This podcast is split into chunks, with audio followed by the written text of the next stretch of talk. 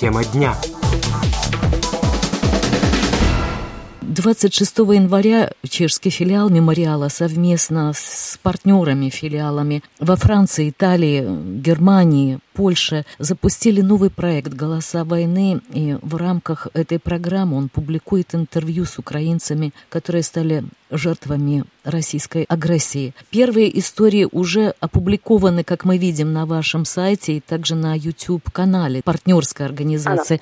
«ГУЛАГ СИЗ». Насколько нам известно, это инициатива Харьковской правозащитной группы, то есть украинского мемориала. И они собрали уже множество историй. Как вы со своей стороны подключились подключились к этому проекту? Да, коллеги из Харькова этот проект начали, причем они начали его уже довольно давно, и они обратились к ним, конкретно это человек по имени Евгений Захаров, руководитель Харьковской правозащитной группы, который совершенно правильно решил, что такой проект нужно распространить в идеале на не только на Украину, но и на другие страны Европы. И он а, лично объезжал коллег из разных европейских мемориалов и спрашивал их, будет ли им интересно участвовать в таком проекте. Поэтому мы, когда получили от него такое приглашение, естественно, сразу же согласились. Проект был поддержан э, Пражским э, центром, Practical Society Center, это называется Пражский гражданский центр, и мы его смогли запустить и были этому очень рады. Вы будете э, на той же платформе, на той же площадке публиковать, да, как вот изначально планировали, сайт и YouTube-канал? Да, а анонсы всегда будут выходить на Фейсбуке Чешского мемориала, так что все обновления можно отслеживать там. Мы планируем вместе с другими коллегами мы с ними в этом смысле скоординировались, то есть мы планируем выпускать эти истории параллельно в разных странах, примерно в один день желательно. И истории будут выходить регулярно, как минимум 2-3 раза в месяц. Вы взаимствуете истории, которые э, собирают сами украинцы, или каким-то образом тоже принимаете участие в сборе информации? Нет, мы не принимаем участие в сборе информации. Это э, все, что касается смысловой части. Э, работа идет исключительно со стороны украинских коллег. Они эти истории отбирают, они эти истории записывают на, на видео, они эти истории расшифровывают, переводят их на русский или на украинский язык, в зависимости от того, на каком языке говорил э, герой интервью. И, собственно, они дают список э, интервью, которые они хотели бы опубликовать. То есть наша работа здесь э, заключается э, в распространении информации, а основная часть работы действительно остается за коллегами из э, украинского мемориала. Вы с ними общаетесь, с коллегами, они посвящают вас в то, с какими сложностями сопряжен сбор материала? Я знаю от коллег, единственное, что могу сказать сразу, это то, что, конечно же, такие интервью снимать, это всегда очень э, тяжело психологически, но это очевидно, потому что на них достаточно сложно их смотреть, как зрителю простому. Да, вот, но да. и снимать их тоже довольно сложно, но при этом это, опять же, как мне кажется, совершенно очевидно, работа очень важная с обеих сторон, потому что коллеги нам рассказывали, что э, и героям интервью после того, как они выговорились на камеру, становилось легче. Они им это говорили, что им было гораздо легче легче после того, как они сняли это интервью. Рассказала о русской службе Radio Prague International Александра Скорвит, сотрудница Чешского мемориала. Это было не пламя, а какое-то зарево. Окна вынесло вместе с рамами, вспоминает один из чудом уцелевших жителей Украины, 76-летний Василий Степанович Марханос. Он отработал 45 лет водителем. В советские времена ему иногда приходилось ездить в Москву, как говорит он. Жил прежде в городе, а когда умерли родители, перебрался в поселок Бородянка, примерно в 30 километрах от Ирпения. Привык к сельской жизни, появился и огород. По словам Василия Степановича, ему не верилось, что может начаться полномасштабная война, и к этому он никак не готовился. Я сомневался, что это... Ну как, как? В голову, в голову не вкладывалось, что это... Ну вроде же мы эту всю, всю жизнь говорили, это братья, и даже стелу в Киеве новую сделали было, что братья, союз, это... Ну, ну, не укладывалось. Просто не доходило, что это что возможно такое. До последнего. Я с дочкой, она на Болоне живет, я с дочкой разговариваю. Это, ну, вот эти... Потому что тогда же такая была... Ну, как не разбериха, то по телевизору то нападет, не нападет, то это. И все это гадали, вроде угадалки это вычисляли. Это будет, не будет. Аж только 24-го у нас э, вот там улочка есть. 24 в 10 часов первый дом разбомбили. Вот тогда мы что-то помним, пожарка наша приехала, вроде же думаем, один дом это. А потом через день, как началось по всему селу, в общем, э, они дошли, они через Днепр, э, то есть э, через Ирпень переправлялись несколько раз. Наши взорвали один мост, вот этот Гостомельский, и у нас здесь это бетонный мост, прямо выходит на Гостомель, на аэродром. И наши взорвали его. Это. Так они понтоны оставили, и, ну, наши все время это.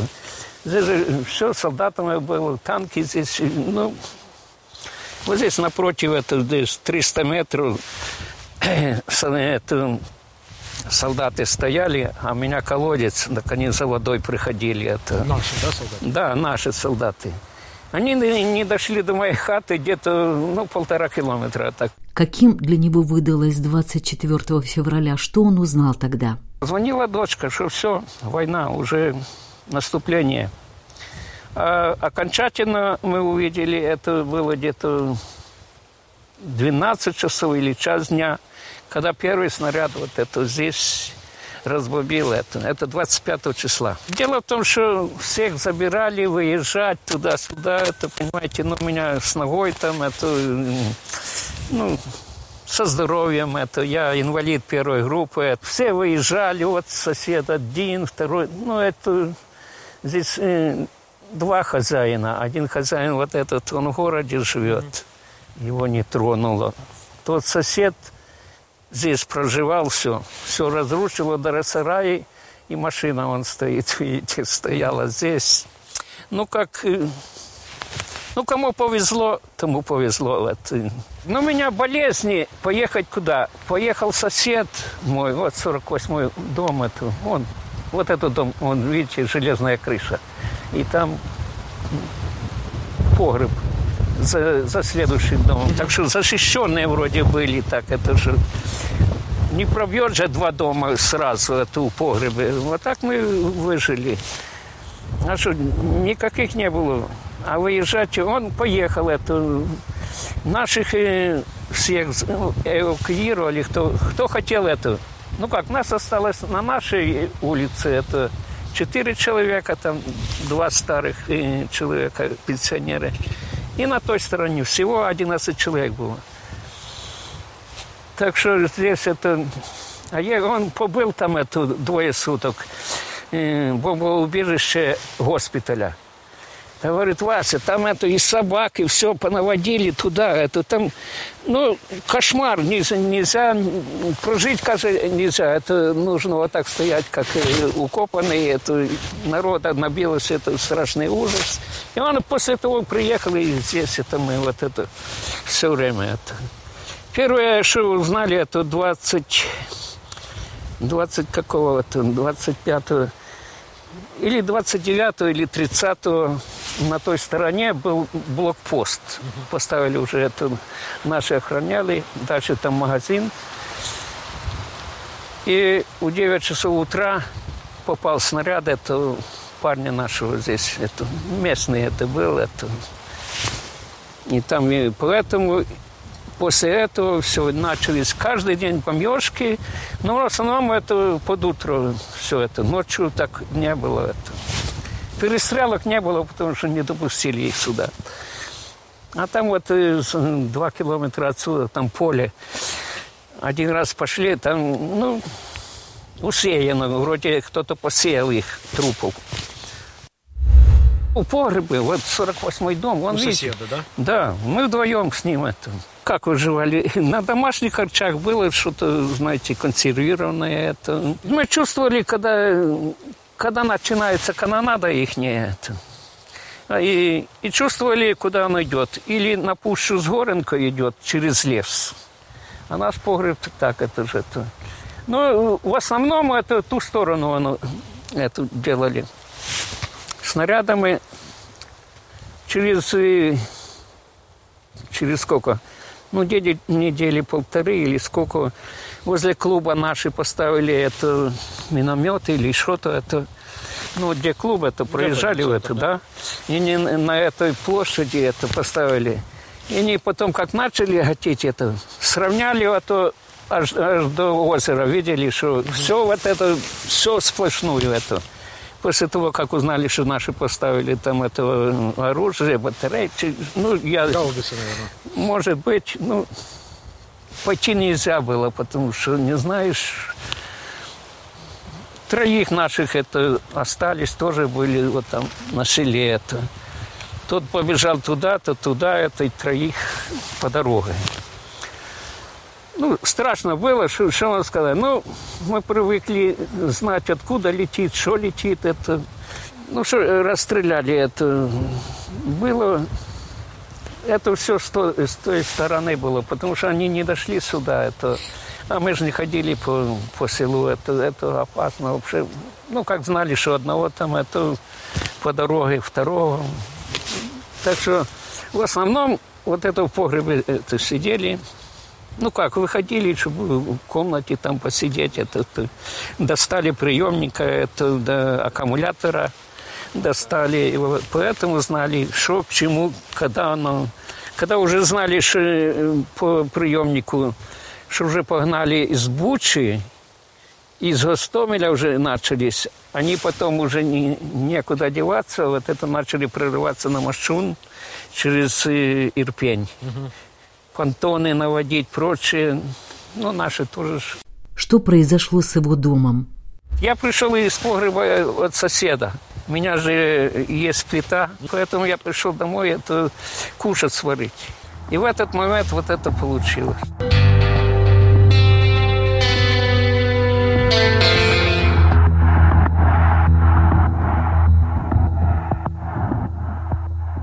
Помню, что меня это повалило. А потом я приподнялся, а уже температура пошла это с дома. И я на четвереньках прополз в огород. Я там около другого сарая, вот это я, ну, только наблюдал. Это не пламя, это какое-то зарево, это вырвало с рамой дверь, и окна. Дверь, да? Окна, двери, все это вылетало сюда. Ну, через некоторое время пришел в себя, смотрю, палает. Но это вот эти зажигательные или что оно. В общем, еле я отошел отсюда. Жалко собака, он зашел в дом, ну, он со мной был не привязанный. Угу. Так этот, этот привязанный все время. И он зашел в дом и уже не мог выбраться, потому что такая ну, температура была, что находиться метров 10 около этого невозможно было. Он, правда, выскочил, но он весь обгоревший, сутки пожил. Здесь рядом в огороде его похоронил. А что, я, я поднялся и отошел там в следующий сарай. Это 100 метров, ну, нельзя было близко это находиться, потому что такая температура поплавила все. Что там было, ну, квартиры это, котел этот дровяной почти поплавился, газовый поплавил. Ну, что сказать, это температурные какие-то снаряды, или что, что ну, до сих пор это понять тяжело. Это в конце марта. Это. В конце марта? Да, уже... А, это, то есть это под конец уже Под конец, самое. да, уже все это у нас пылало, все это мы наблюдали каждый день. Это, в общем, или 19 или 22 где-то мар, э, березня. 8, 8 часов, я сейчас помню, 20 минут. Это ужас был. Это. Мы уже знали, куда он летит, что летит. Это уже не ожидал, это что уже моя... Пос... Пос... Вот это последний дом мой это разрушил. Э, ракеты, ну, ракеты, потому что дальше пошло, и ну, Мое спасение, что я пошел это кушать, готовить это, вот эту летнюю кухню и как раз около угла был. Там даже видно сейчас это, что там это, когда осколки, так, ну, буквально 10 сантиметров от меня все это решетили. Это ужас. Бог есть на свете, это точно, уже убедился, что осколки он пролетали по всем этим, а меня положило сюда, а потом поднимайся, иди вспоминает в интервью, предоставленному украинскому корреспонденту Алексию Сидоренко, Василь Марханос. В его поселке, как он говорит, российские снаряды разрушили около 40% домов. В один дом трижды прилетало, говорит он, в пилораму. Прилетало, пока все не сгорело. Соседям тоже дважды не повезло. Сначала дом, построенный на две семьи, разбомбили, а за три дня также все пристройки, гараж и сарай. Мы вернемся еще к беседе с сотрудницей Чешского мемориала Александрой Скорвит. Прошло относительно немного времени с 26 января, когда вы опубликовали первое видеоинтервью, которое создали ваши украинские коллеги. Поступили ли на них уже какие-то отклики, реакции с чешской стороны? Нас пока нет реакций от э, журналистов, фактически, вот кроме вас, наверное, пока. Но у нас есть реакции от э, активистов и от э, людей, которые, ну, то есть не представляют какую-то там организацию или какие-то, не знаю, новостные там каналы или серверы, но это люди, которые просто очень обеспокоены, естественно, войной в Украине, и люди, которым не безразлично то, что там происходит, они э, нам уже писали, мне писали, они действительно рады, что мы начали этот проект. Это для меня тоже очень важно для всех.